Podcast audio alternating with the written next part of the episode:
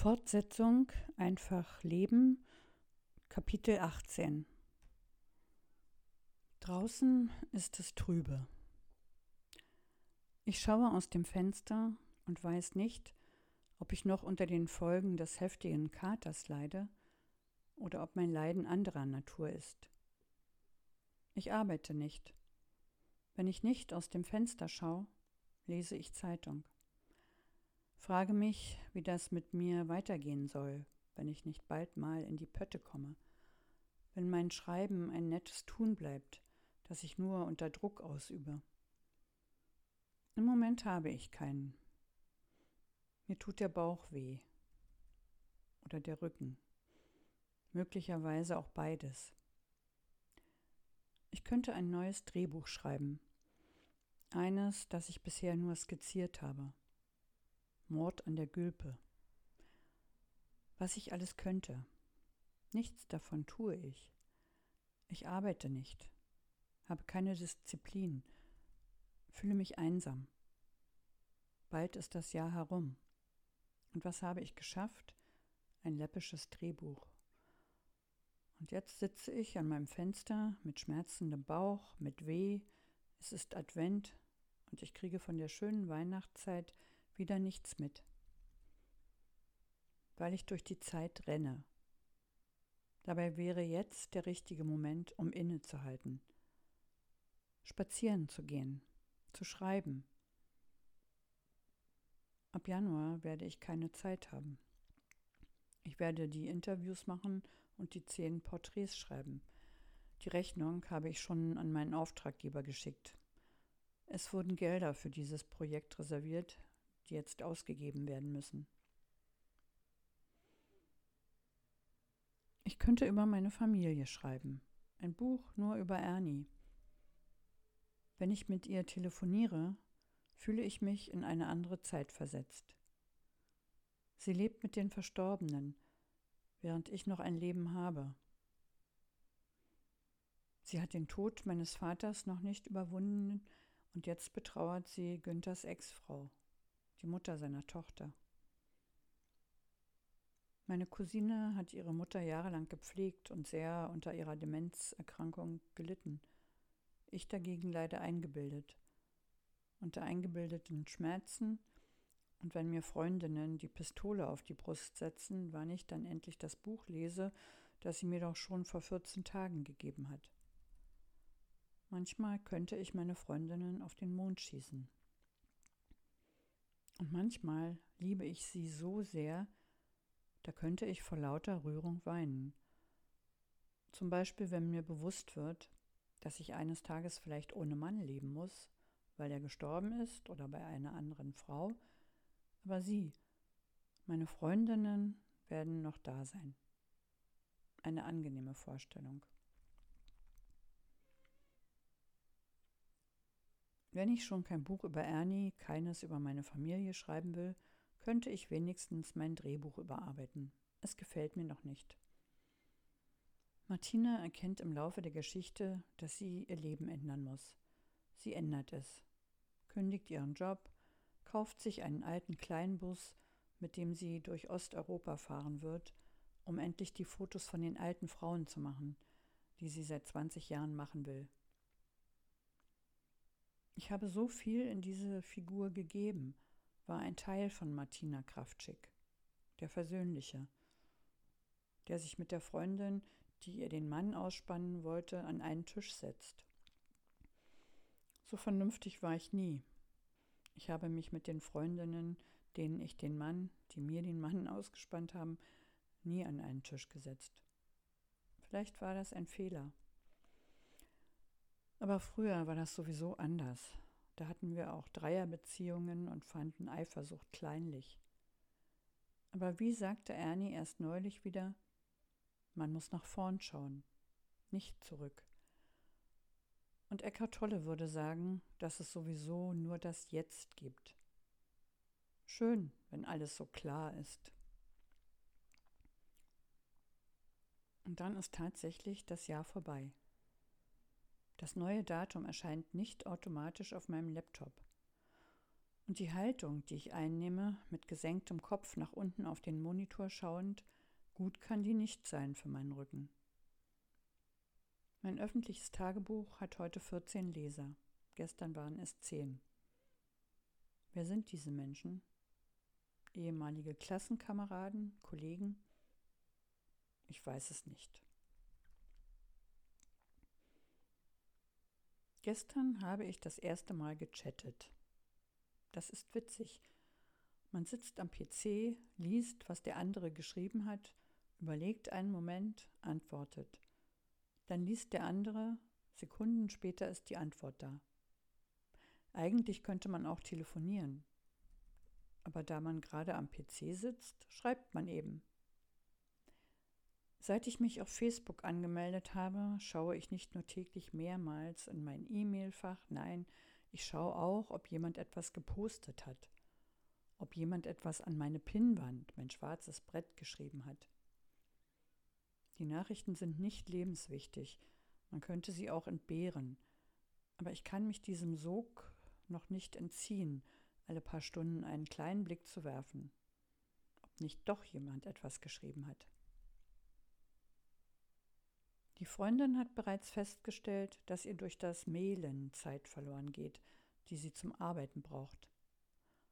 Ich glaube, man braucht sehr viel Disziplin, um sich nicht im Netz zu verlieren, dem Netz eine Bedeutung zu geben, die es nicht hat, oder das Netz mit dem realen Leben zu verwechseln. Es nicht persönlich zu nehmen, wenn man nur fünf Freunde hat. Hilfe! Warum haben andere dann 250 oder 500? Ich könnte großzügig sein. Ich habe sehr gute Freunde im realen Leben. Menschen, die binnen weniger Stunden bei mir wären, wenn eine Notsituation eintreten würde. Sie kämen aus der ganzen Republik, um meine Hand zu halten, wenn es sein müsste, oder meinen Kopf. Wegen einem schmerzenden Zahn ist das natürlich nicht nötig, aber wenn etwas Schlimmes passieren würde, wären sie alle da. Das ist sehr beruhigend zu wissen. Es ist dunkel und trübe. Der große Dauerschnee ist vielleicht noch unterwegs. Das absolute Chaos scheint ausgeblieben zu sein, aber vielleicht kommt doch noch etwas herunter. Ich schlafe schlecht, vor allem zu wenig. Schmerzen in der Seite, im Rücken. Täglich kommt die Wärmflasche zum Einsatz, die aber kaum hilft.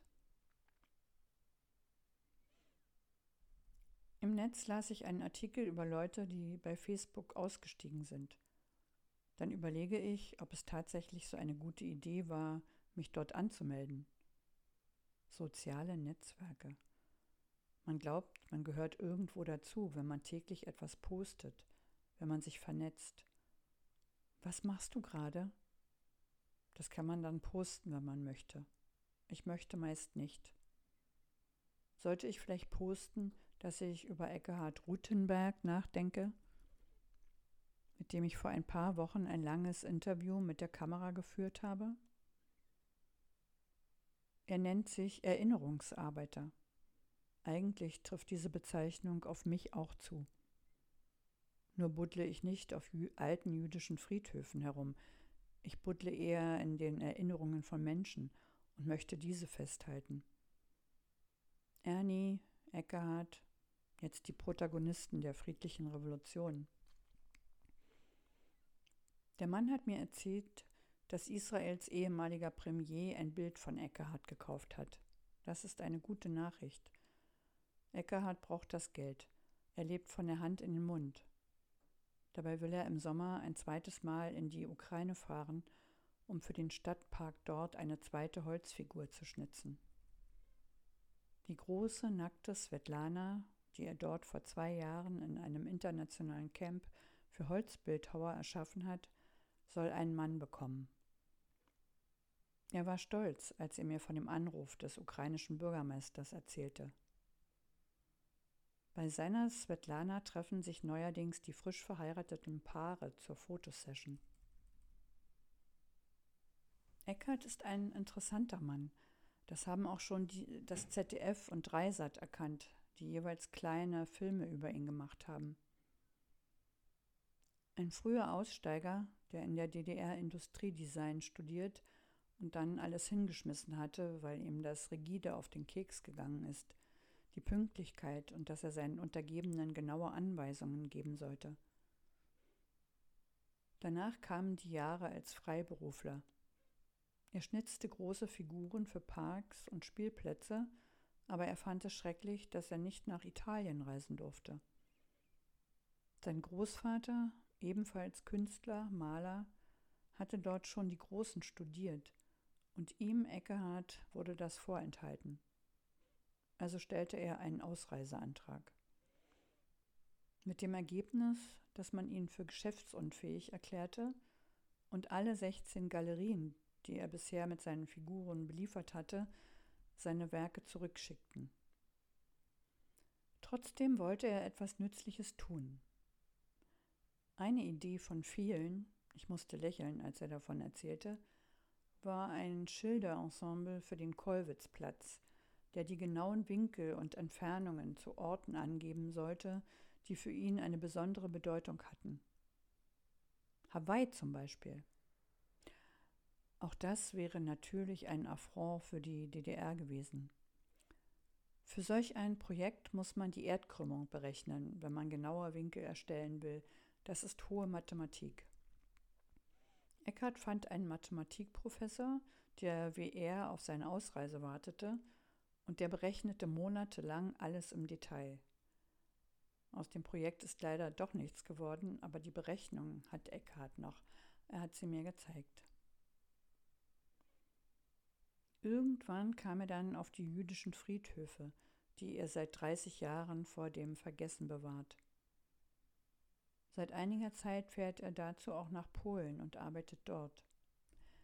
Interessant ist, dass ihn die Journalisten immer auf diesen Aspekt seines Lebens festgelegt haben.